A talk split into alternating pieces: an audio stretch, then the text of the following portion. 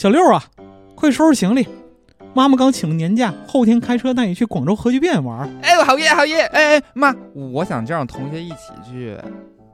哎呀，行吧，那你给他打个电话，我跟他爸妈说一声。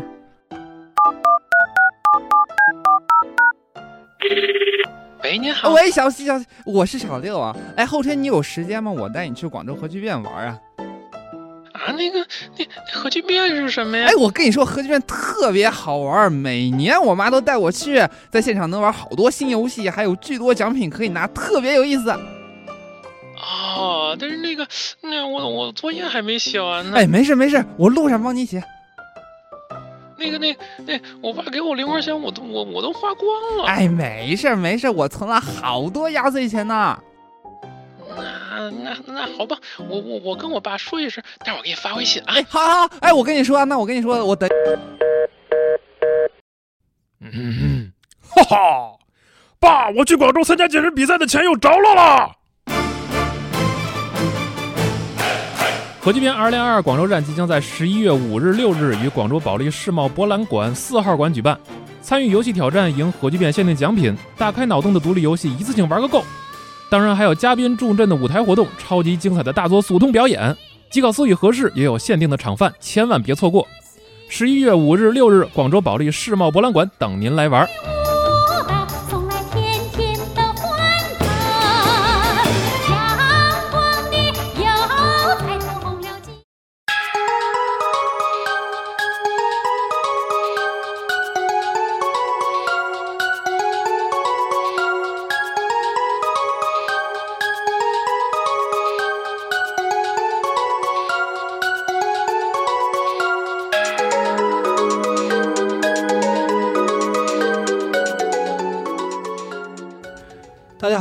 迎收听《加六 Story》节目，我是主持人龙马。哦，大家好，我是大巴，我是冰。哎，我们的《流行之神二代》的最后一期了吧？对，嗯，我没记错的话，应该是第五期了。嗯啊，就是《流行之神二》的故事的最后一期，第五期。嗯，是讲一些数个番外故事。对，就来到游戏最后的一个番外篇。嗯，这个内容是需要游戏通关之后再玩吗？还是说中间也可以玩？要通关了，通关之后才能解锁玩。对，而且还得打评价嘛。哦啊，评价就是得打出一定的评价才能玩这几个剧。对，就前面你推理得好好推理。哦，嗯，是不是像咱们那种瞎说的，最后这都解不了锁都？也不一定啊。我们其实到最后啊，都是按照一个 S 评价的标准和大家讲的。哦，看似瞎说，其实都是 好好讲。这就是流行之神。真瞎说，节目可能会变得很短。是吗？嗯，是不是以后想录点纯瞎说的游戏节目？是，太想了啊！行行行，那先把这个故事给大家讲了。啊，讲完。番外篇由几个主角的个人故事来构成。哎，故事的主角呢，分别是人剑、戈薇、小木和幽香。哦哦，一个人是一个故事，四个。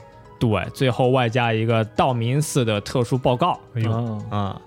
呃，人剑篇的故事呢，就是之前最终话呀，流行之神的一个故事的另外一个视角，嗯，讲了讲他自己的一些经历啊。故事主线呢，其实还之前一样嘛，这里就不重复去讲了，嗯，就同一个事儿。对，呃，那么直接进入歌威篇的故事，作夫童子。作夫童子呢，是日本的一种这个小孩外貌的妖怪嘛，嗯，只要作夫童子在家里，是个好妖怪，我知道。对，哎，家庭就会富裕，是。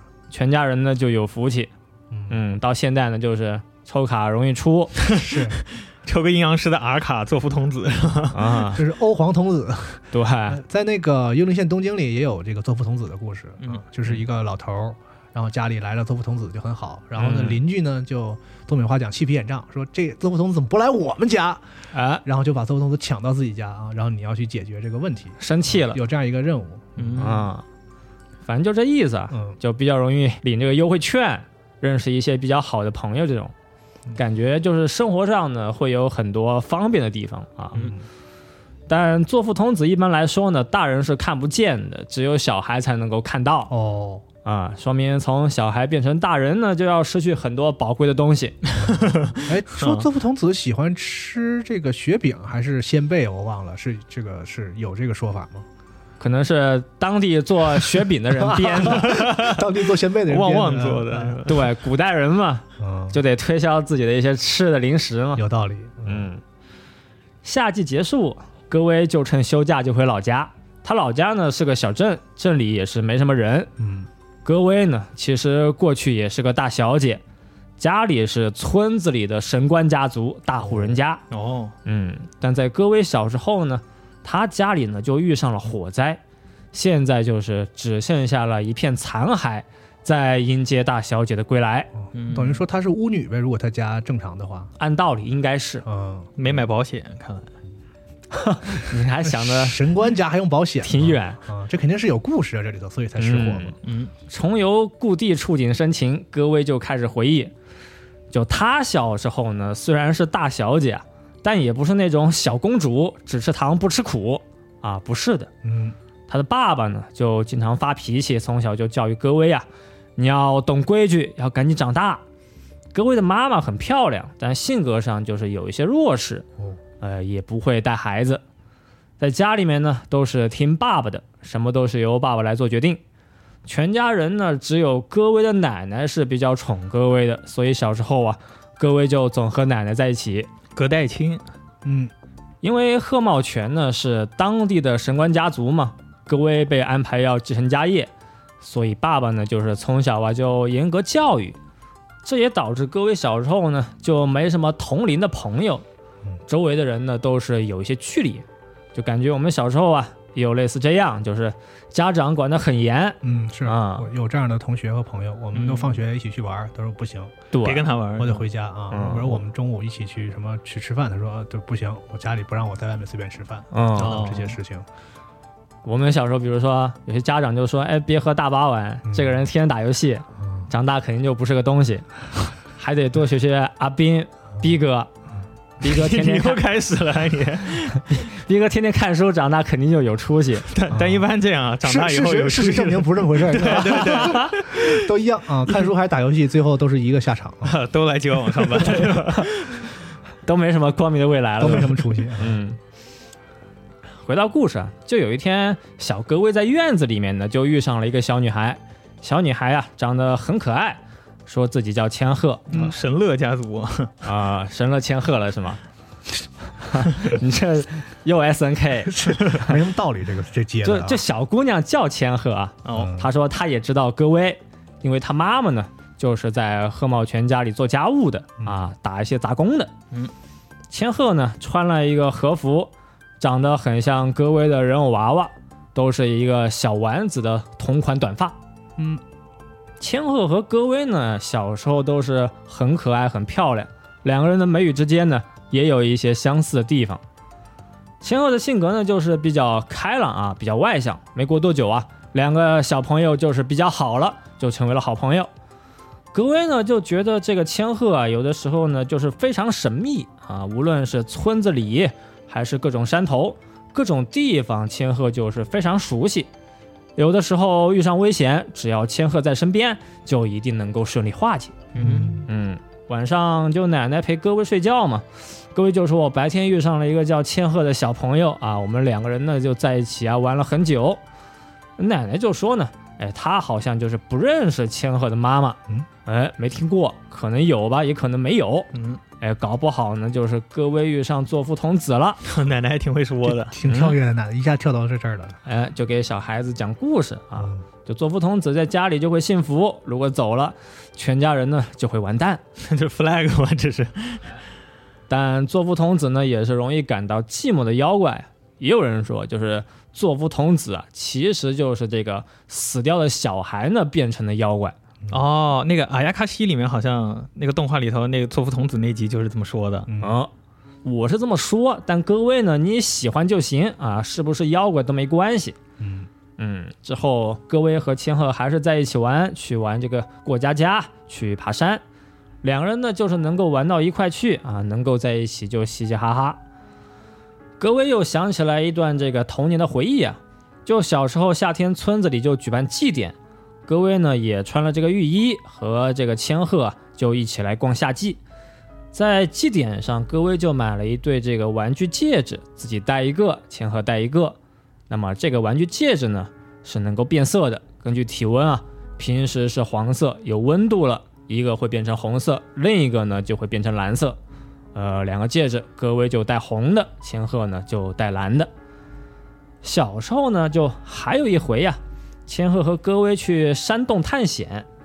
探险结束之后呢，千鹤就表情十分凝重，就对戈威说：“以后啊，就不能和戈威见面了。为啥呢？”哎，并且他就告诉戈威呀、说今天晚上子时，就是晚上十一点到一点啊，这个时间段呢，你家里会着火，哇，火灾会非常严重，你千万要记住，今天晚上呢，就一定不能睡觉啊，一定不能睡太死了。说完这些话呀，千鹤就头也不回就走了，整个人就消失不见了。时间来到晚上，格威呢就一直不敢睡觉啊，也和奶奶说今天晚上会着火，但奶奶呢就以为格威说梦话呀，当时也是没能多想。到了晚上十二点，格威呢就起来喝口水，刚起床呀，就发现家里真的起火了，已经是烧得十分猛烈，眼前全是火光。小戈威呀又害怕又心慌，还真就和千鹤呢说的是一模一样，你说他要跟大人说了，这大人都会怀疑是千鹤放的。不好说。嗯，嗯，有这个可能。大火烧到白天啊，贺茂全家的房子呢就全都变成废墟了，全家人呢都在火灾中暴毙，只剩下这个小戈威一个人成功逃离。这时候呢，有个警察呀就走到小戈威身边，就说有传闻呢，你的家呢是被一个女人给放了火。这个警察呢，他不是别人，就道明寺啊。嗯，当然，在过去呢，他也不叫这个名字，化名是叫小仓啊，小仓警官。火灾过去几天之后呢，道明寺也问了小戈威一些情况，道明寺还画了一个类似千鹤的画像，就问这个戈威啊，你认不认识？说在火灾当晚呢，就看见过这样的小女孩。格威呢就说不认识啊，没和警察说千鹤的事。哦，嗯，火灾过去很多年后啊，格威才知道家里呢其实有很大的一笔财产。后来格威呢就是被远房的亲戚抚养长大，亲戚呢主要就是为了家里面的钱，虽然对戈威没有感情上的交流吧，呃，就是没有当成真正的一家人，但在生活上照顾的就是还是比较到位的。在成长过程中，格威过得也是比较自由，嗯，虽然说没什么感情，但是也不对他也还可以，是吧？嗯，没什么限制嘛。嗯，但戈威就渐渐觉得呀，自己心中就少了很多东西。他呢就无法理解人痛苦的感情，也不理解啊人为什么要有朋友，也不懂为什么要去社交啊。是不是很多尼特呢也不懂这些呢？但并不是每个尼特都有他这样的家产。好突然这一刀啊！就这意思啊。格威在中学毕业之后呢，就去了美国留学。随着年龄长大，就为了能够融入社会，融入一些周围的圈子，格威呢就在大学里学习了这个心理学，后来呢也学习了犯罪心理学，到现在就成为了一个犯罪心理测写师。回国之后啊，格威就到了这个科搜研去工作上班。嗯，格威在老家的废墟上回忆过去呀、突然呢就看见千鹤一闪而过，看到了千鹤手指上这个戒指呢还是在反光，但千鹤的外貌还是和小时候呢是一模一样。那么见鬼了吗？哎，千鹤没说话，就是扭头就跑呀。格威呢也是立刻就追，但就在这个追逐的路上，千鹤呢遇上了一个老婆婆。这个老婆婆的眼神呢有些疯狂，衣服也是有些脏。在老婆婆的手指上呢，格威呀就看见了以前在火灾里丢失的红色的玩具戒指。格威就去问啊，说你的玩具戒指是哪来的呢？老婆婆盯着格威就说：“你是贺茂全家的女儿吗？你的样子我是不可能忘。”老婆婆从怀里拿出一个照片啊，照片上的人不是别人就是千鹤。嗯，嗯，格威这时候呀也突然想起来呢，就是在火灾的当天晚上呢，他就是被眼前这个老婆婆啊抓住过。当时老婆婆还很年轻，还是阿姨。哦，嗯，这个阿姨啊，在大火里就说，有贺茂全家血的人全都该死。她呢，就是要夺走那个男人的一切啊！就是因为你们，我才没了千鹤。这是难道是他爸造的孽啊？哎，但在危急关头啊，千鹤突然出现，他呢就推开了坏阿姨，让格威啊就赶紧跑，立刻远离。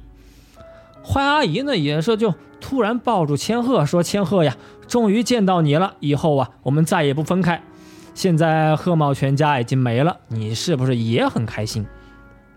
千鹤就说：“啊，就妈妈你别说了，快跑吧，赶紧走吧。”啊格威呢，这个时候就突然想起来这段被火灾封印的回忆啊，知道眼前这个老婆婆啊，就是当年这个放火的真正犯人，同时她也是千鹤的妈妈。现在过了这么多年，追查放火案的时效呢已经过了，并且格威啊就觉得知道千鹤她不是犯人呢，这对他自己来说呢就已经够了。嗯，嗯，老婆婆就说啊，千鹤的爸爸啊也是你的爸爸，你看看，哎，难怪之前说长得有点像啊。就是说啊，千鹤和戈薇呢，他们是同父异母的姐妹。当年戈薇的爸爸和妈妈呢，是由于小镇小村的政治结婚，他们两个才走到一起。嗯两个大家族结婚联姻，首要的任务呢，就是先有孩子。但戈薇的爸爸呢，其实对戈薇的妈妈是没什么感情啊。就戈薇的爸爸在结婚之前啊，其实呢是一直和千鹤的妈妈在一起啊，他们是更早的一对小情侣。嗯，但后来爸爸结婚了，和千鹤妈妈的关系呢也没断，估计呢也是老一起打牌，老在一起玩，老在半夜去人房间打牌是吧？还有你还能把上一集给串上？老牌友。老牌友，老婆婆就说啊，她呢是无法原谅戈威的，在戈威出生之后，爸爸呢就把千鹤和他呀都抛弃了。现在我们也不知道为什么当年这个爸爸呀要抛弃千鹤妈妈，就有些人分手是家里不同意，有些人分手啊是爸妈不同意，有些人分手呢是对面的这个老婆老公不同意啊，反正具体我们也不知道。分开之后呢，这个爸爸就比较狠啊，不给千鹤生活费。后来呀，千鹤就是生病了，爸爸呢就是还是不给钱，没有药也没有治疗，十岁没到，千鹤就死了。嗯，千鹤死的时候啊，各位才三岁嘛。千鹤的妈妈当时就气得要死啊，就决定报复鹤茂全家，报复各位的爸爸。这爸爸确实也不是个东西嗯。嗯，火灾的时候啊，千鹤其实就是已经死了好几年，但在之前的几个月，戈威呢还和千鹤啊就一起玩玩各种游戏，去爬山。是啊老婆婆说啊，虽然她呢是特别想要复仇，但这并不是千鹤的愿望，所以当时啊，就千鹤出现了，保护了戈威，也保护了他的妈妈。火灾里呢，拿走戈威人偶和戒指的也是千鹤的妈妈，因为千鹤葬礼的时候啊，家里没钱嘛，就是埋在土里，所以妈妈呢就至少想给千鹤就带些东西。人偶就和千鹤埋在一起，玩具戒指呢，千鹤妈妈就自己戴了，也算是寄托了一些啊她对千鹤的一些怀念和思念。嗯，嗯，老婆婆把玩具戒指交给戈威，然后啊，戈威就去了千鹤的墓碑，在千鹤的坟墓前，格威就说：“姐姐，这么晚才来看你，真的是对不起。他现在有两个戒指可以自己变身艾斯了。”哈哈真有你的啊！不知道该说啥。格威把玩具戒指埋在坟墓前，说：“那个娃娃呀，你就取个名字，以后如果我们再相见，你再当面和我说。”格威说完，转身就走，但在一瞬间呢，又看见了抱着娃娃在笑的千鹤姐姐。哦，格威篇就是到此结束，这就是戈威的一段个人故事。嗯，嗯，这没有科学线了是吧？对，这就是单独的一个故事。这实在科学不了是吧？科学不了，就反正放火烧山，牢底坐穿。嗯，这个爸爸真不行，人人鬼姐妹有感情，可以，行，skr 嗯，有什么想说的吗？是个很温馨的故事。是比想象的温馨多了。是，就说了一下，老太太最后也没说怎么着是吗？就就这样了。哎，就原谅他了是吧？回家了。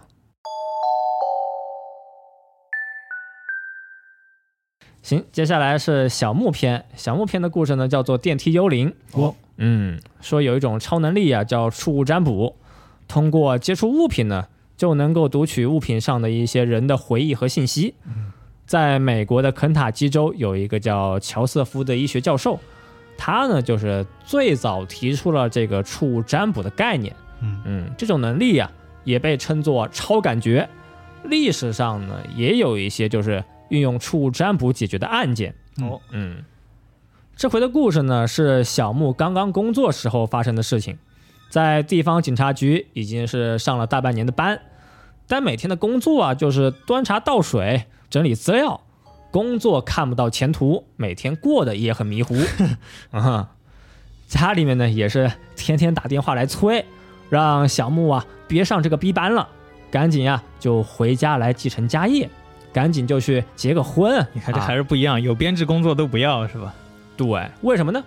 小木的家业呀是做墓碑的哦，啊、只要是小木肯回家，肯定有活干。他们家的生意呢是不会断，刚需嘛，这个人活着就会死嘛。但是小木呢就是想当警察啊。今天小木呢还是就是做资料、敲键盘。虽然时间很晚，但是也必须啊把资料做完，然后就是送到警视厅。呃，资料做完呢，已经是到了晚上的零点。小木就是打算呀，自己就打车过去。但这个时候呢，就有几个同事啊，就对小木说：“说警视厅呢有电梯幽灵，晚上的电梯里呀，电梯呢会突然停住，然后啊就会有幽灵呢走进电梯。嗯，呃，那也没办法，怕还是有点怕，但是工作还是要做。打车到了警视厅，警视厅呢就是大晚上的也没几个人，呃也没开太多的灯。小木要去的地方是这个十二楼的搜查一课。小木进了电梯，按了十二楼，但在十楼的时候啊，电梯突然就停止不动。打开门一看，电梯外面呢也是漆黑一片，也没开灯。好，这不就是传说的那个情况吗？嗯，突然小木就是有了一种不祥的预感。他呀按了一遍电梯按钮，但电梯呢就还是停在十楼。呃，没办法，小木只好就是走出电梯呀、在黑暗中，突然小木就看见了一个浑身白色的女人。好，哎，小木以为自己遇上了幽灵，吓得就是往地上一倒，但再仔细一看，是一个短发白衬衫的年轻美女。小木心里就想，这正好啊，就是他喜欢的类型。如果是幽灵，也是一个美女幽灵。好嘛，嗯，小木呢就还看到地上掉了一个警官证，警官证呢是一个很多年就已经不用的老款警官证，上面就写了职位和这个名字，职位是管理官，名字叫做玉原厨子。啊，听着还挺好吃的。玉原哈，眼前的白衣女人就说啊，呃，说这个不好意思啊，这是我掉的东西。小木心想啊，眼前这一位应该就是玉原警官。玉原警官的表情呢，看上去有一些为难。小木就说，呃，是有什么事吗？呃，要不要叫人来帮帮忙呢？玉原警官就说啊，你可千万别叫人。其实呢，他现在啊在暗中调查一个案件啊，这是一个秘密行动。然后啊，就问小木啊，能不能来帮他？但这件事情呢，就是不能和别人说，一定要保密，就算是同事和领导都不能说，都不行。小木想都没想，立刻就答应，哎，就是好好好，没问题。就这出息了。哎，对对对，玉原 就说啊，说行啊，那明天呢，我们还是这个时间，我们还是在十楼见面。小木现在就是非常兴奋，说终于不用端茶倒水，终于呢就能够体验一把这个刺激的搜查。而且玉原警官呢也是非常漂亮，小木就觉得自己呀、不可能不答应。半夜遇上美女搜查官，就问你紧不紧张，答不答应？嗯嗯这，是个什么现代版的画皮故事，对 也画皮啊已，经上上套了就。对嗯，时间来到第二天，小木呢还是坐电梯到十楼，深夜就是准时和玉原见面。玉原就说啊，他现在呢在调查一个女性被杀的案件，案发现场是在警视厅的大楼，但现在呀就是杀人的证据呢还没有找到，还没发现。为了找线索、找证据，所以预言呢就在单独行动。这也太可疑了。呃，单独行动的原因，预言就说这其实呢是有内部作案的嫌疑，所以自己人也必须保密。有道理。嗯，嗯，跟着预言就来到十楼的这个政务保管仓库，预言就说啊，这里呢应该就是杀人现场，被害人应该就是在这里死亡。两个人调查了一晚上，但是就是没有找到线索，也没有找到一些比较可疑的痕迹。预言就说，呃，那今天就这样吧。那明天呢，我们还是老时间老地方。预言就说自己还有别的工作，呃，看着呢就是打算呀、等会儿继续上班。小木呢就坐电梯下楼，呃，也准备就是回去上班，回去工作。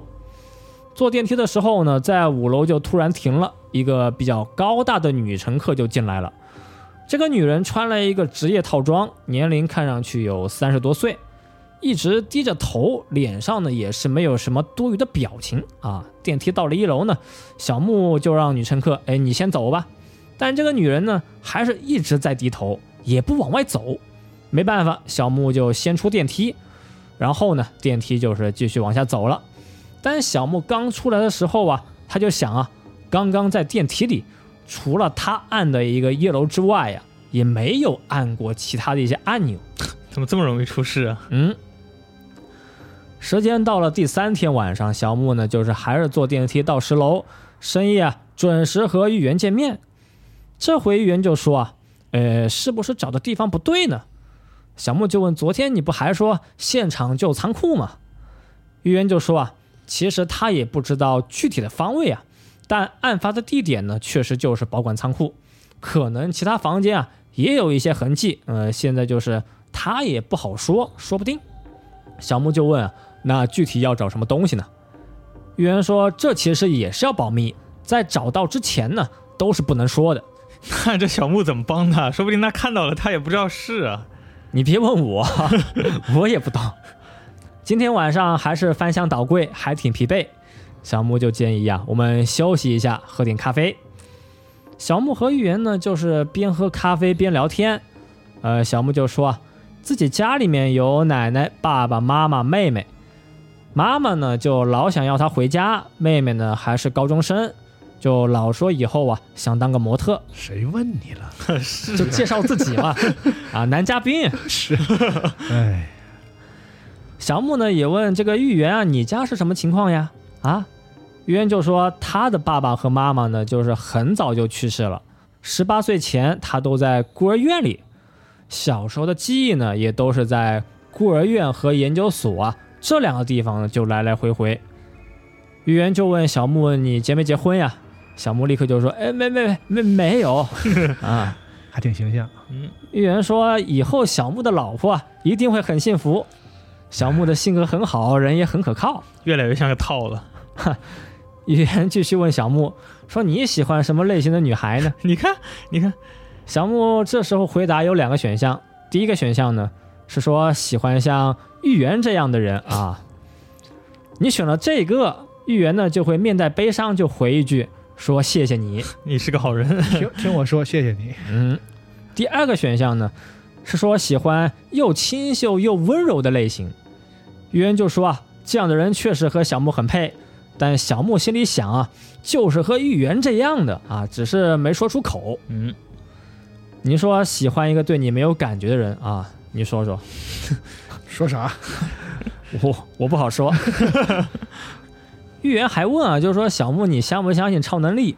问小木对于超能力的一些看法和想法。嗯，呃，小木这里也是有选项，就是相信、不相信和这个不肯定也不否定。不置可否。嗯，嗯，这里我就挑一个说啊，选这个不肯定也不否定。预言就会说啊，在明治时代有一个人叫玉传千鹤子，哦，这个人呢有超能力，嗯，他因为弗莱有机博士啊，就变得受到当时社会上的一些关注，但最后呢，玉传千鹤子却是服毒自杀，超越一般人的人呢，可能最后啊就会被社会淘汰，被自然淘汰。嗯，这里呢，就是稍微多说一点点啊，就是玉传千鹤子呢，就是据说啊有透视能力历史上真有这样的人。嗯啊、真有，哦，就据说呢是有这个千里眼，有天眼通。后来呢，弗莱博士也对这个玉传啊进行了很多实验，在证实之后，弗莱博士就把这个透视的这些能力呀、就在学会上进行了发表。之后，玉传呢就受到了社会上的关注，同时呢，他也是被周围的人就利用了。嗯，但后来呀、呃，玉传就是因为受到社会上的一些批判和质疑，在二十四岁的时候呢，就服毒就自杀了，被网暴了是吗？对，抑郁了嘛，哎，他是不是那个 P 五里面那个占卜师的原型啊？是吗？啊，好像是，我记得。突然想到了另外一个游戏，小木就认为啊，超能力从某个层面上来说呢，也是和知识、力量这些东西呢也是差不多的，只要是能够帮助到别人，那都是不能被否定，都是有用的。预言就说啊，超能力和知识、力量这些东西呢，还真不一样。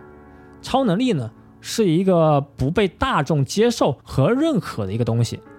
如果身边真的有人有超能力，说不定呢还会被周围呀、就非常害怕，被社会和舆论啊给迫害。嗯，小木就说啊，那无论周围的人怎么看，只要自己呢用了这些能力，真正就是帮了别人，救了别人，那结果是好的，那也是好的，也是非常不错的。嗯，于元听完呢也是微微一笑，说小木啊，你还真是挺有意思。时间又快到天亮，今天也是就是到此结束。哦，原来他们整晚整晚都不睡觉啊，啊，牛逼嘛！牛逼！是不是我们有些同事也是整晚不睡觉？他 们第二天也要上班，震惊！哪些同事呢？我不知道，嘿嘿，是不是正常工作时间就不想着工作，只想着下班以后来找他了？你可以套入他的心里去想一想啊。玉元和小木呢，就是我们还相约嘛，就是明天继续嘛。嗯，今天小木还是坐电梯下楼，但就在坐电梯的时候啊，又停在了小木没有按过的一个层数。等了一会儿呀，没人来，小木呢就按关门，但不管怎么按门都关不上。小木这时候呢，就是有些害怕了。电梯上的关门键就是不停的按，终于呀，门才给关了。但这个时候呢，小木又感觉呢脚边有东西，这一低头就看见了一个白色的女人的脸，脸上没有眉毛，也没有眼珠，空洞的眼眶里啊，像是有无穷无尽的黑暗。嗯，小木呢，当时啊，就是被吓得往地上一倒，就地昏迷。终于开始昏了。当小木再次醒来，周围已经是有警察了，就问小木什么情况呀？小木说：“哎呦，对不起。”说完呢，就赶紧就跑，嗯离开了警视厅。这什么行为啊？时间来到第四天的晚上，小木和议员还是老时间老地点，但小木的同事呢就是说：“小木啊，你最近瘦了，憔悴了，是不是被什么东西把精气给吸了？”我是不是说画皮？我是不是说了？就是不睡觉嘛，你 今天小木就问玉元：“哎，你知不知道警视厅电梯幽灵的传闻呢？”玉元突然呢就变得很严肃，让小木详细说说。听完小木的描述，玉元就拿出一张女人的照片，照片里的人就是和小木之前遇上的那个电梯里的女乘客长得是完全一样的，就是之前那个三十多岁进了电梯啊，一直低头的那个女人。哦嗯，大女人，玉元立刻就问这个女乘客的详细情况。听完小木的描述，玉元立刻就说：“啊，我们得赶紧调查一下那个电梯。电梯的位置呢，其实就在保管仓库的旁边，在仓库和电梯连接的墙壁啊，发现过了有这个被破坏过的痕迹。两个人进到电梯里面，小木就按了这个紧急停止的按钮啊，但这个时候呢，电梯呀、就突然开始摇晃，不仅是上下摇，还左右摇啊，嗯疯狂的摇。嗯，电梯里呢，还突然就是有血从上面滴下来，血滴呢就正好滴到了小木的脸上。玉元呢就赶紧拿了个手帕，让小木啊把脸给擦一擦。嗯，两个人打开电梯上面的灯罩，上面呢就掉下来一个已经腐烂的尸体。小木和尸体啊四目对视，就在这时啊，尸体的眼睛是突然睁开，看到这一幕，小木呢也是吓得就是往地上一倒，就地昏迷。两连昏，啊，就在小木意识昏迷的时候呢，好像听见议员啊说了几句话，说终于找到你，对不起，谢谢你。什么玩意儿？啊，没听清楚吗？就昏了吗？当小木睁开眼睛，已经是到了白天。小木和尸体呢也被警察们发现，但玉元已经消失不见。小木也没和警察说玉元的事，就说他坐电梯的时候啊，天花板上呢就突然有血在滴，调查了一下呀，就掉下来一个尸体。嗯，但实际情况呢，这个尸体啊已经有些木乃伊化了。哦，是一具干尸，按道理呢，就是肯定是不会流血的。电梯里面呢，也确实没有发现这个比较明显的血迹。小木又摸了一下口袋呀、就发现口袋里呀、确实有预言当时给他的那个手帕，上面呢还有玉元用的香水的味道啊。仔细的闻了闻，嗯，到了晚上呢，小莫今天就是还是不死心啊，又是老时间老地点，但今天晚上议员却是没有出现。又过了一天，小木在警察局里就工作，整理仓库的时候呢，就正好看到了豫园警官的一个行动记录，说当时小木的派出所啊，正好就是遇上了一个诱拐的案件，当时警视厅里派来支援的一些警官里面呢，其中就有豫园。资料上说啊，就说当时呢，豫园作为一个前线指挥，出色的解决了案件。但是有一点呢，就是非常奇怪呀，就这个案件记录上面标注的时间呢，已经是在十年之前。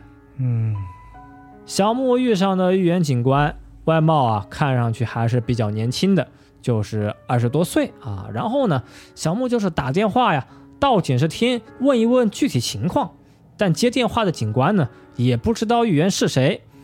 调查了所有的部门，也确实没有找到玉园这个名字。嗯，接电话的警官就是仔细调查之后啊，就发现确实玉园呢曾经在搜查一课工作，哟，医科对，经营，但这已经是十年之前的事情，现在这个人已经是不存在了。根据警视厅的资料啊，豫园管理官在十年前突然失踪，到今天呢也是下落不明。过去豫园的工作确实非常优秀，但他呢就想把一个独特的方式就引到搜查的工作里。嗯，因为这件事情呢，他和周围的关系也是变得比较僵硬。后来呀、就是豫园在调查一个连续猎奇杀人案的时候，突然在警视厅的内部就是失去了消息，在同一个时间点，警视厅的十楼呢就发生了一个爆炸事故。当时也有人就是猜测嘛，就是说豫园可能就是卷进爆炸了，但最后呢也没发现豫园的一个具体的遗体，就是没有发现任何的踪迹。嗯，嗯，小木这时候就想，好像他认为的豫园警官，确实也没有说过自己的名字呢，就叫玉园，呃，都是因为当时呢，他看到了一个警官证，然后啊，就认为他就是玉园啊，有一些这个一厢情愿。呵，还真能给自己找不。嗯，没过多久，警视厅也给小木打电话，说尸体呢已经是查明了身份啊，不是别人，就是玉园警官啊，十年前在警视厅工作上班。哦，小木心里闪过一个念头：难道说预言在十年前就已经死了？现在是作为幽灵在一直寻找一个自己的尸体，也有可能就是几天前遇上的女警官啊，是另有其人，只不过呢借用了一个预言的身份。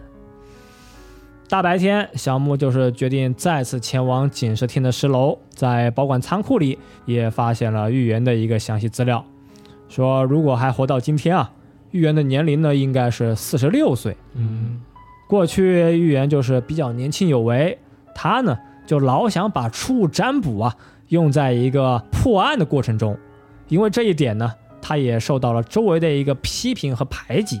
他要来地下上班就不会有这个问题。嗯，那时候没有那部门可能。但预言呢也没有放弃，还是坚持在工作中呢就使用这个触物占卜。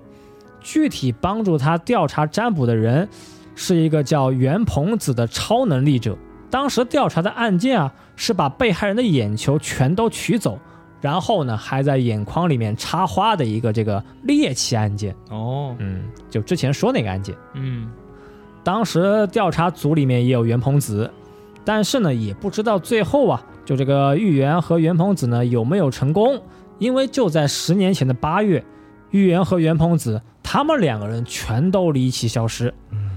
资料里面也有预言警官的一个个人照片，不是别人，就是小木之前在电梯里面遇上的那个穿职业套装、一直低头的女乘客。哦，嗯，照片里的预言呢，就是充满理性的外观，还有一个直视前方的眼神，看上去呢就是非常干练，一看就是老警察。嗯，关于十年前这个八月发生的爆炸事故啊，爆炸的源头呢，据说是在保管仓库，爆炸的威力非常强啊，把大楼的墙壁也给炸开了一块，爆炸的冲击波也炸开了当时电梯的大门。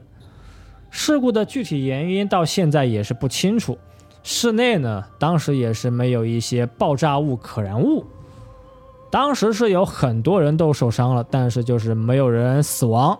准确的说啊，是没有发现这个比较具体的尸体的痕迹。嗯，根据现场调查，就据说当时呢，听见仓库里有人在说话。关于袁鹏子这个女人呢，就是据说啊，小时候就有超能力，右手摸到的东西啊，就能够读取物品上的各种记忆和信息。跟以前那个闭眼可以读书是一个道理，是吧？是吧？同时啊，这个袁鹏子也有一个念动能力，但这种能力呢，就是不太稳定。根据超能力研究所的一个说法和记录啊，他的能力呢，就是有随时暴走的可能性。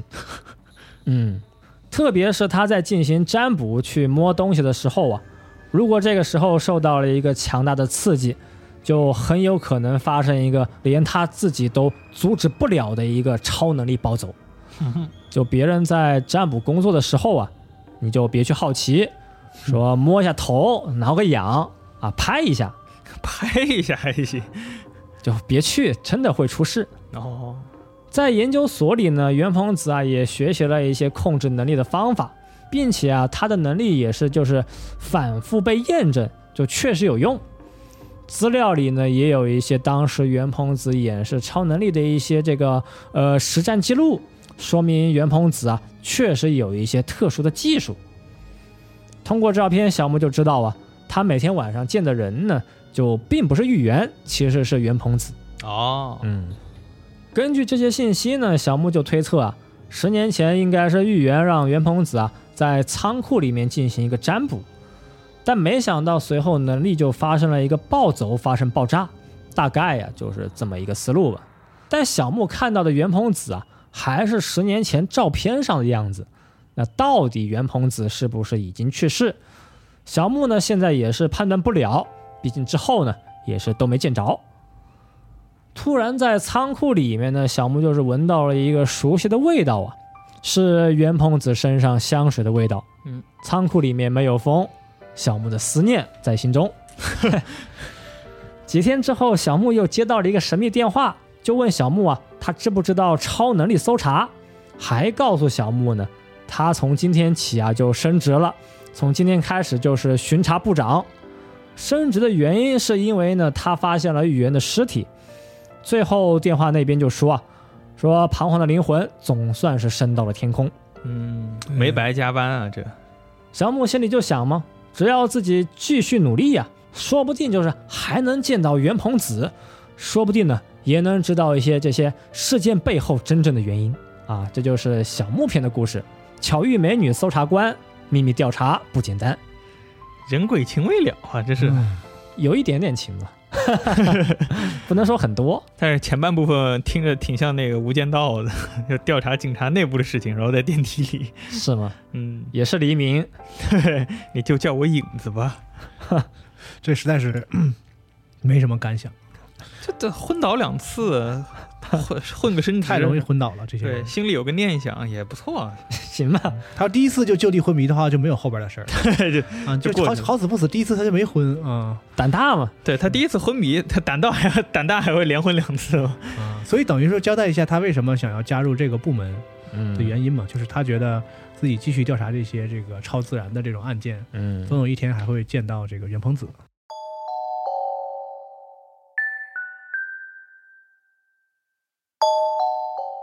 行，接下来是幽香篇。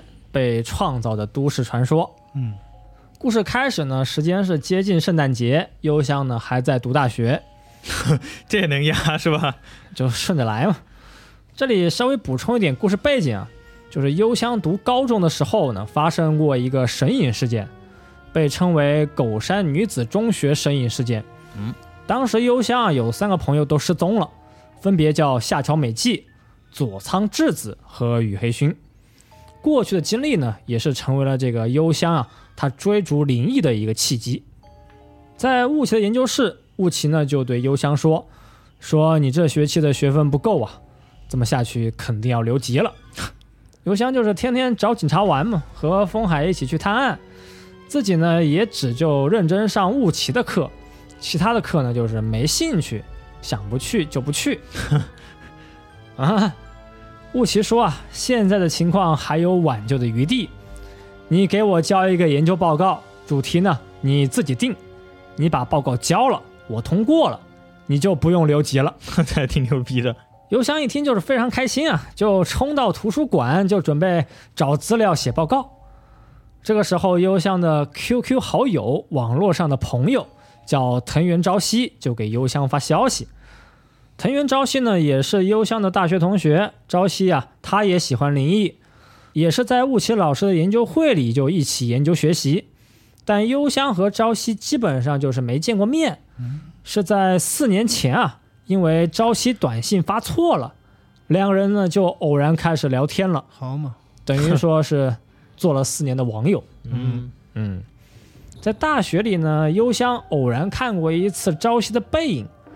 朝夕呢是有黑色的长发，皮肤啊也很白，有一种中性的美，散发出一种远离城市的氛围。有同学就说朝夕好像长得很漂亮，也有很多人喜欢。后来呢，幽香就在自己常用的一个灵异网站、灵异论坛上，发现了一个叫阿萨 K 的一个网名啊，就是日语的朝夕。嗯，幽香就感觉应该是一个人，就发了个私信过去问，没想到呢，就确实是一个人。嗯，幽香呢也约过朝夕就出来见面啊，但朝夕就说自己有社恐，呃，以前呢就遇上过霸凌，现在就是不能正常和人接触了。后来两个人呢就一直通过短信和邮件，就只在网上聊天。世界很大，但也很小，就几个人真不难找啊。当你的这个兴趣爱好啊就比较小众了，就会感觉网上来回来去都那么几个人啊。是不是这也算他泥了呀？就开始，邮箱打工的地方呢是一个照相馆，晚上下了班就也立刻回到租的公寓，就继续研究一个报告的选题。想了半天啊，邮箱就决定呢写一个从网络中诞生的都市传说。哦，嗯，朝夕呢也发消息说在网上看到了一个尸体的照片，邮箱立刻就在匿名版里搜索啊，果然呢也看到了这个照片，画面上是像有两个警察呀抬来一个蓝色的袋子，袋子里面呢就是被包裹的尸体。匿名版里的人说呢，就是被害人啊是十八岁到二十岁的年轻女性，目前事件还在调查当中，但据说被害人是孕妇啊。还说被害人呢被塞进了焚烧炉。嗯，朝夕也发消息说，要不要把这些信息就是写成报告呢？朝夕说，我有一个想法，我心生一计啊，就建议邮箱呢把这个事件创造成一个都市传说，观察它在网上的一个变化和传播。邮箱想了想啊，这么做也行。朝夕说啊，他也会帮忙，就一起想，一起来处理。于是幽香就开始构思故事，他编的故事呢，就说这个案件呢不是事故，是一个杀人案。嗯，被害人是一个孕妇，但肚子里的孩子啊，现在却突然消失不见。据说这个婴儿啊一直在到处徘徊，为的就是寻找这个真正的杀人凶手。婴儿的怨灵呢也在不停的游走。然后啊，邮箱就把这个故事呢。发到了匿名版，发到了论坛，哈哈，发到了集合网的故事会。帖子发完，邮箱呢也是往床上一倒，立刻睡觉，好没昏迷。睡觉了。之后的几天呢，就邮箱发的故事啊，并没有太多人去回复，也没怎么扩散，就是一看点击啊，就确实没什么人看，没什么量。嗯，感觉现在人是不是也经常是这样的？就是老觉得自己就是与众不同啊，就希望就是写一个文章，做一个视频，嗯一晚上涨粉百万啊！确实有人可以啊。对，可能有人不是我是吧？逼哥可以，我不。我不行，我不行，你别瞎说，你别瞎说。邮箱就想呢，如果还有人就是能够把他的这个故事再加工一下，可能就会有一个更好的传播，知道的人可能也会更多。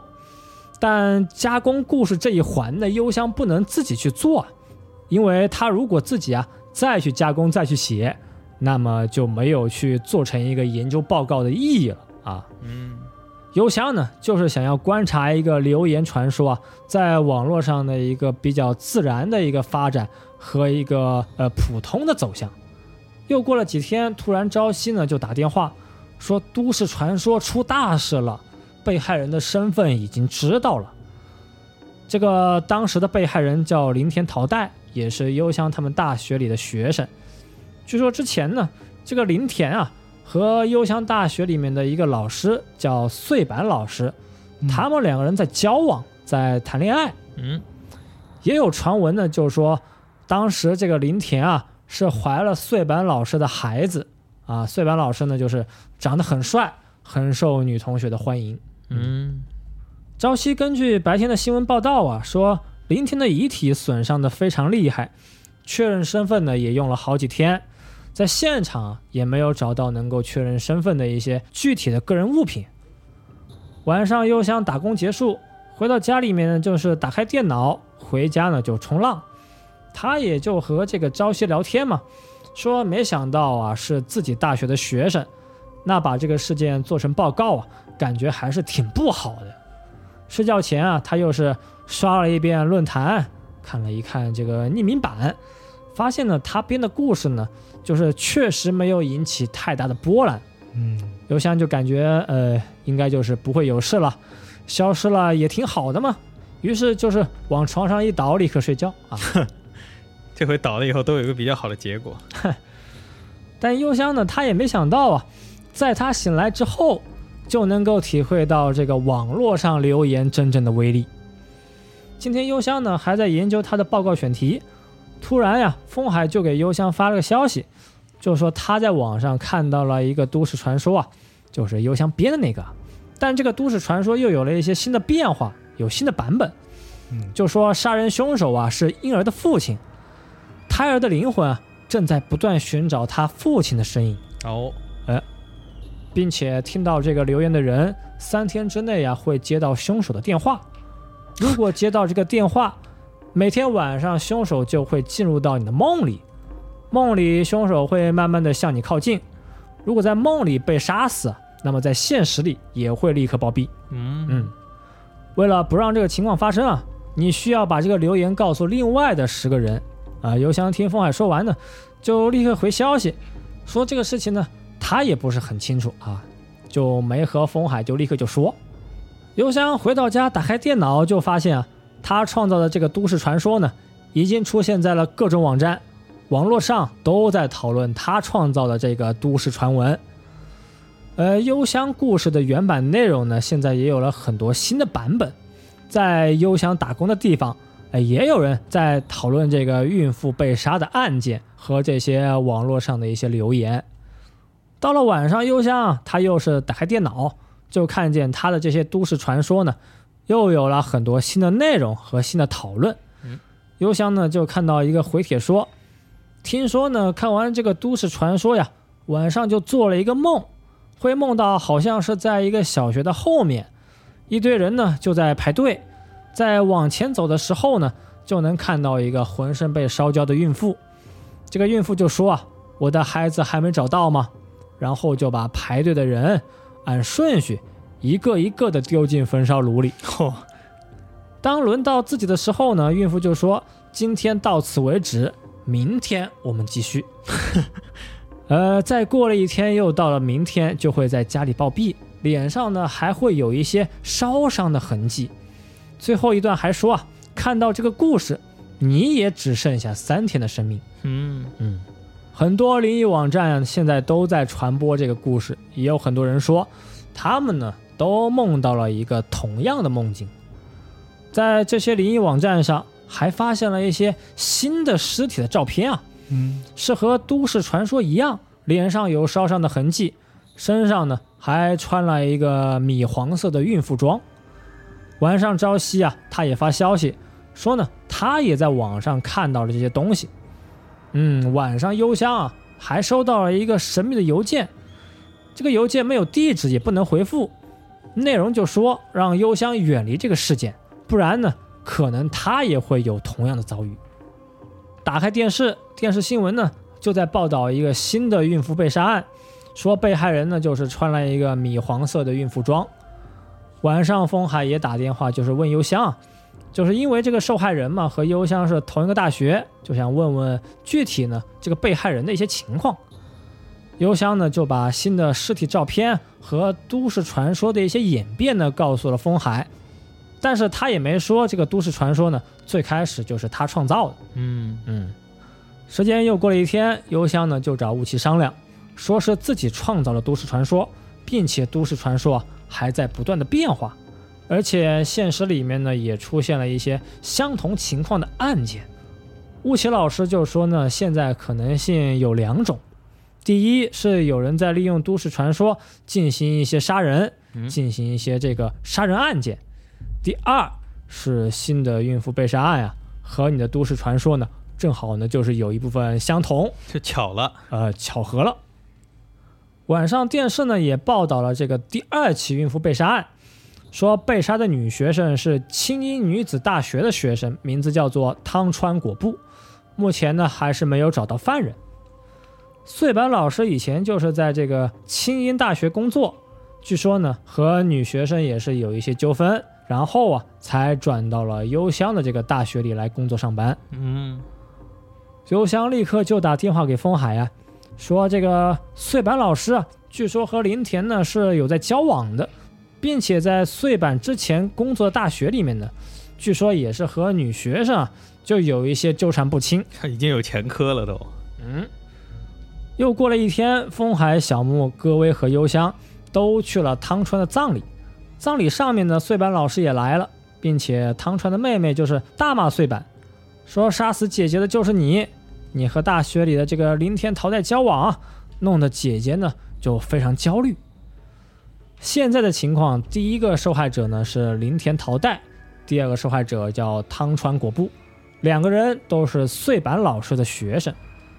当天晚上，幽香也是梦到了都市传说的同款梦境，就是烧焦的孕妇啊站在一个焚烧炉边，还是熟悉的排队。但这一次呢，幽香的位置呢就是往前走了几步，靠近了一些。又过了一天啊，幽香通过调查和雾奇老师的帮助，知道了几个新的信息。第一，碎板说呢，林田的孩子和他们有关系，说现在其实他呢也是没和林田交往。林田就是自己找到了真爱，有了新的男朋友。嗯，第二是穗坂和汤川有了婚约，已经是订婚了，哦，所以穗坂去汤川的葬礼呢也是合情合理。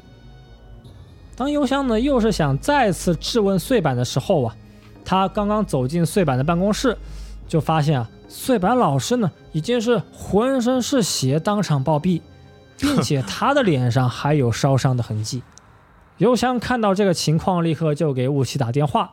幽香自己呢，也是由于这个过度的刺激啊，往地上一倒，就地昏迷。他的故事也有昏。后来幽香醒了之后呢，就是回到家里啊，但还是比较疲劳嘛，往床上一躺就立刻睡觉。今天晚上还是相同的梦境，排着长队在慢慢前进，慢慢的向焚烧炉靠近。终于啊，幽香站到了孕妇面前，幽灵孕妇就说啊，今天呢已经满了，明天就轮到你了。根据都市传说，这个梦啊，三天之后呢就会在家里暴毙。现在幽香啊已经是梦了两回，嗯，看了两回了。半夜幽香醒过来呀、就发现房间里变得非常乱，到处都是有这个黑色的奇怪的液体，墙上还写了几个字：“明天轮到你。” 幽香看了一圈，还闻到一种这个人肉烧焦的气味，他怎么知道人肉烧焦是啥味道可能就闻到烤肉味了吧。啊哈？这时候门口还传来一个含糊不清的声音，说：“终于找到你。”这个声音呢是幽香以前的中学同学佐仓前辈。佐仓就是一边大喊幽香，一边开始砸门砸窗，突然呢还会手臂伸长抓住幽香。两个人经过一番缠斗啊，佐仓前辈呢却突然消失，来的是惊天动地，走的也是悄无声息。这里呢就会进入一个路线的选择啊。幽香就会开始思考了。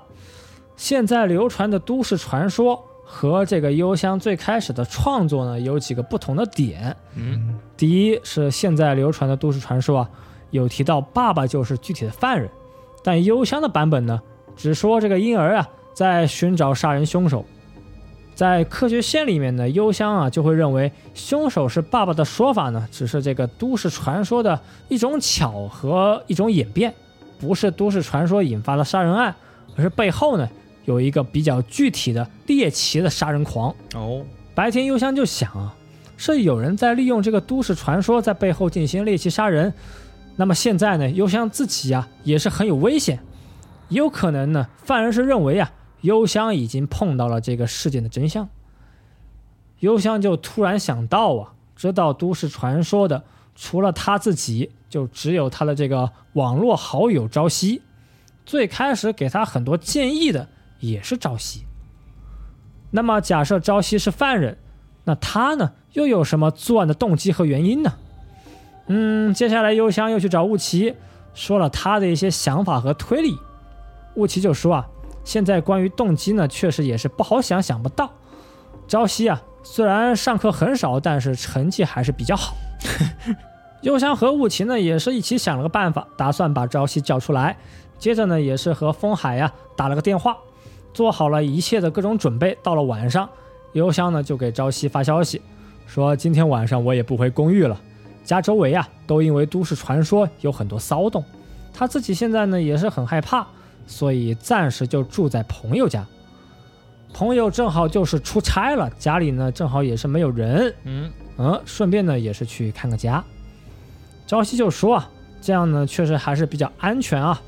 邮箱就继续聊说，如果真的发生什么事情啊，我让你来，你会来吗？你帮我，我帮你。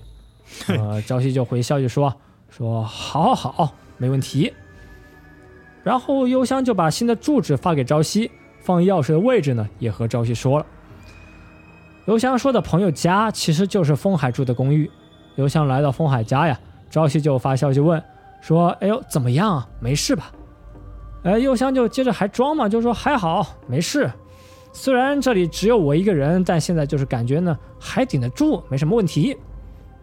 朝夕就还回嘛，说今天晚上我也不睡，如果你害怕，你就和我说。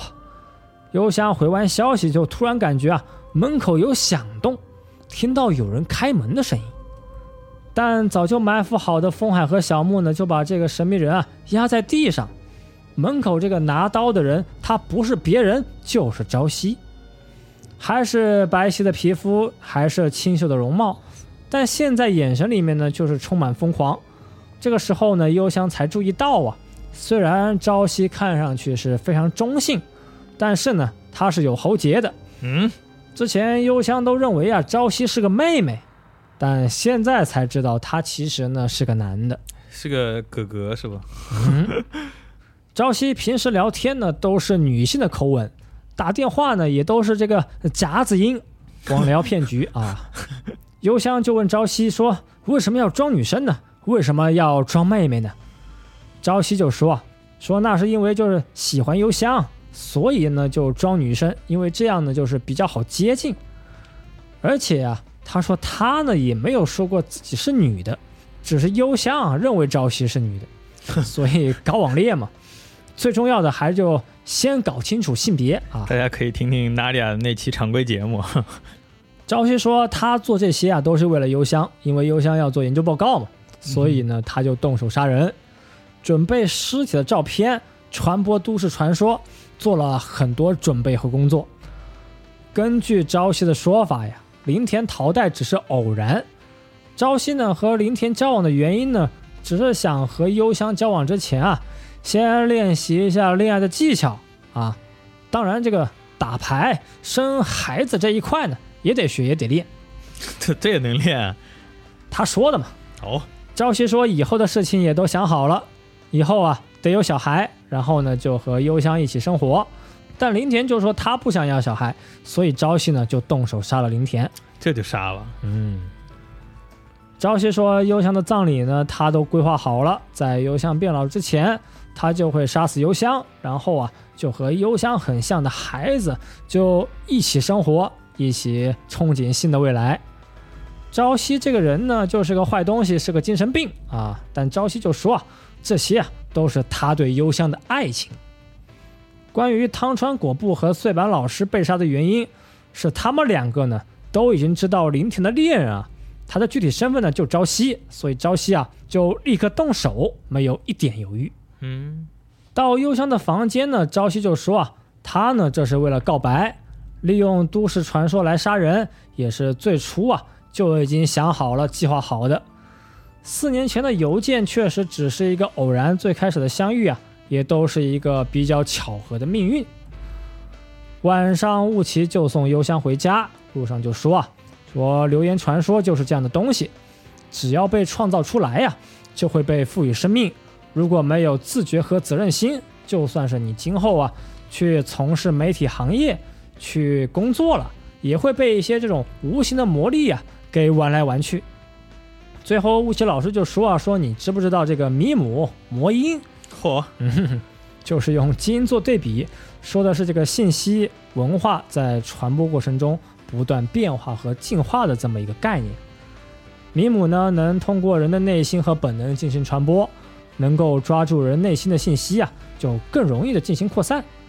之后的信息复制和扩散呢，就连创造米姆的人呢，也是完全无法控制的。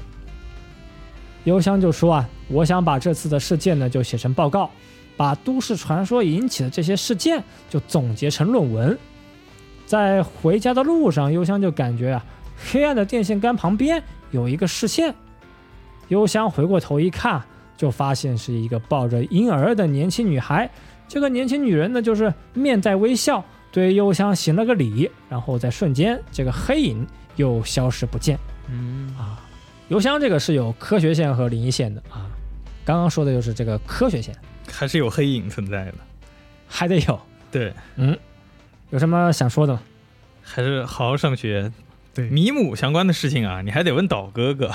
不要上网上看那些有的没的，对，不要随便网恋。不要相信伪科学啊。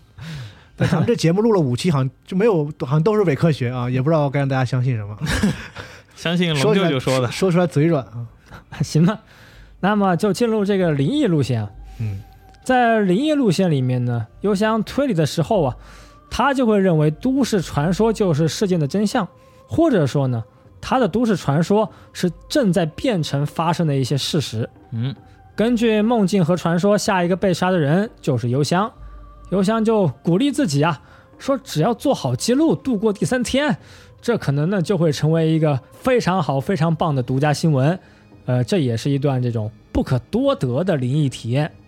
为了记录这个即将要到来索命的幽灵，幽香就在家里面准备好了这个摄影器材，准备好了三个机位，三台相机分别放在了楼梯、走廊和门口。当然，这些事情呢也都是详细的和朝夕说了。朝夕呢也是回消息说有事就叫我。到了晚上在家监视的时候啊，房间里的监视屏幕啊突然就有雪花了，看不清了。突然就听见有人在呻吟，但没过多久，屏幕上也是突然恢复。楼梯的那个镜头呢，上面有一个抱孩子的女人，看上去就是林田。嗯，在走廊的镜头拍到了汤川果布，最后在门口，碎盘老师也来了。三个人呢都是非常诡异，感觉不到活人的气息。这时候啊，又想打开门一看，但外面就是空空荡荡，什么都没有。回到家就听见阳台上有声音，阳台上倒了一个人，不是别人就是朝夕。朝夕的手腕、脖子和腿呀、都朝了一个诡异的方向扭曲。朝夕呢，就是在阳台上突然暴毙。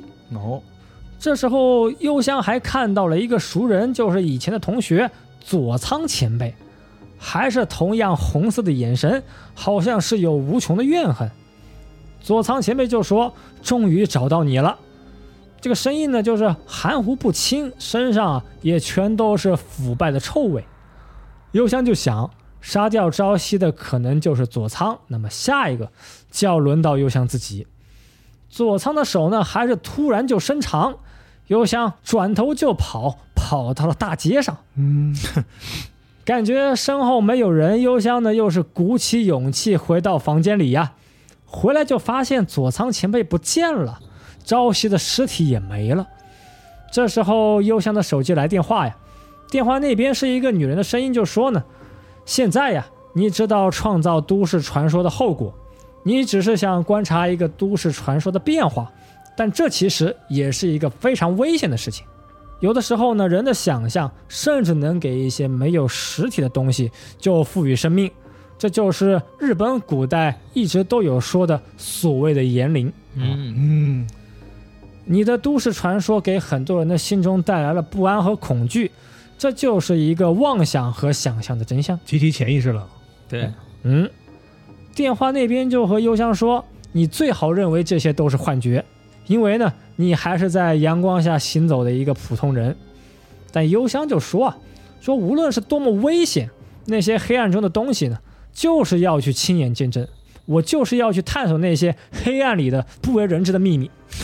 这时候电话那边呢也是发出笑声，就说幽香确实会这么说，说这个世界上也需要像你这样的人，不怕谜团和黑暗，就算呢不能够是驱散黑暗，也能够看清黑暗中的那些被隐藏的真相。嗯，电话那边还说，虽然不能像过去一样，就是一直陪在你的身边，但我也会一直就守护你、保护你，就算是付出我的生命。嗯，真正的黑暗比你想象的还要黑，一旦进入就无法逃离。我现在呢就是这样的一个情况。哈，幽香就觉得这个声音呢非常熟悉，就是过去的好朋友羽黑勋。哦，幽香最后就问啊，说林田和佐仓怎么样了？羽黑勋就说：“我都搞定了，但再多的忙呢，我也不能帮了。”电话挂断，幽香又收到了一个神秘的短信，短信上就写啊，来自你过去的亲友。内容呢是一张幽香对着镜子的一个自拍呀，但在照片上就能够很清晰的看到一个抱小孩的女幽灵。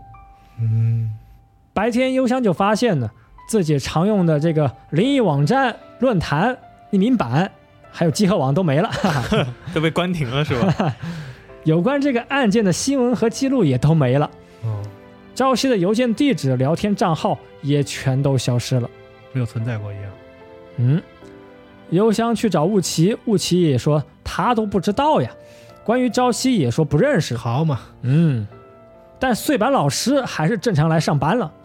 一切就像羽黑勋说的一样，从最开始这个世界呢就已经是完全消失，感觉被黑衣人闪过了，他们都对，也是 Man in Black。是。但雾奇还是对幽香说：“这一次应该你还是有了宝贵的经验，那你就用论文记录这一次不同寻常的事件。”哼这也行。过去的友情拯救了幽香，幽香就想，只要自己继续探索真相，总有一天会和羽黑勋再次相遇，总有一天会知道黑暗中真正的秘密。这就是幽香篇的故事。都市传说不好编，网络好友会发癫。感觉这个灵异线啊，它里面还是有一点就是科学的，像什么集体潜意识啊、言灵啊这种啊，言言灵算科学吗？反正似乎它好像要科学的给你解释一下它的原理，嗯，但是科学线的结尾呢，也给你留个黑影子。对这，这游戏可能就是这样，一直是这样。对，两边都是没有那么绝对的。嗯，是。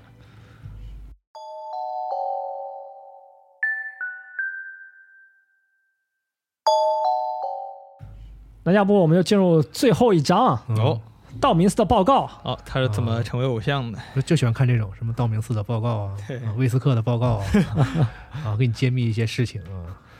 汉克的报告什么的，汉克倒是不写报告，汉克只杀人啊。汉克没文化。对，文化不够。这个故事告诉我们，还是要好好学习。道明寺的报告呢，就告诉你这个世界真正的真相了。哦呦，嗯，道明寺篇的故事开始就是几个幕后的大哥啊，在碰头开会，有道明寺、风海局长、犬童警部，还有之前呢和犬童就一起出现过的白发大叔。哦，白发大叔的姓叫雾奇啊，嗯也是局长的老朋友。他们几个人呢，都隶属于一个特殊的秘密组织，专门处理各种怪奇的案件。组织里面呢，也有各种特殊的部门，有的负责调查，有的就负责武力镇压。科特队是吧？风海局长呢，就是风海春野的爸爸，这估计呢也是风海爸爸呀，他一直不想让风海当警察的原因。好家伙，原来是个二代。几个人就开会报告，道明寺就说啊，邮箱遭遇的事件呢已经被新同事雨黑训给解决了，也介绍这个犬童警部啊，虽然有强大的咒力，但也是付出了器官和身体的一些痛苦作为献祭。风海局长就说啊，贺茂全被配属到这个编纂室，是有其他的势力想要压制他们的这个组织的行动，但贺茂全本人呢，并不知道这些幕后的事情。犬童也评价小木说，小木的素质非常优秀，就从潜力这一块呀，甚至比犬童还厉害。就六魂迷的潜力是吧？龙珠雷达嘛，也是啊。幽灵雷达嘛。道明寺呢，吃过人鱼肉，应该是有了这个长生不老的力量，所以呢，他就能够出现在各种的时代。哦，原来他还是个八百比丘尼。对，他能够在各种案件出现呢，也是有一些原因的。嗯，呃，快到结束啊，风海局长就说，现在组织的活动越来越多，编纂式的案件呢也越来越多，但组织里有坏人啊，有人想利用组织的力量，想用权力去掌控这些超越自然的东西。哦，风海局长就说，组织本来的目的呢是处理这个国家的怪异，守护国家的和平。现在组织堕落了，失去了初心。如果不彻底解决组织内部的问题啊，组织就会崩坏，国家呢也会遭遇危机。哦，现在的情况啊，就是如果没人肯站出来，风海局长就要站出来。风海局长最后就说：“说如果我也变成了邪恶，虽然我们几个都很熟，但希望你们也要把我就立刻铲除。这是挖坑了。那么到此为止，《流行之神二》啊就全部结束。哦，好好，这回三少番外全部结束了是吧？背后还有黑幕啊。对，内部还有势力，暗潮汹涌。嗯，也就是说，接下来的故事有可能就是发生在和内部的黑恶势力做斗争的当中了。咱们还有接下来的故事吗？哎大巴老师，接下来的故事，我是不是应该和我的女朋友商量商量？也就也就是评论区的各位是吧？这个话我要怎么怎么理解呢？啊，怎么去诠释？我没有女朋友嘛，所以这个事情就不用商量，就就后面还会安排。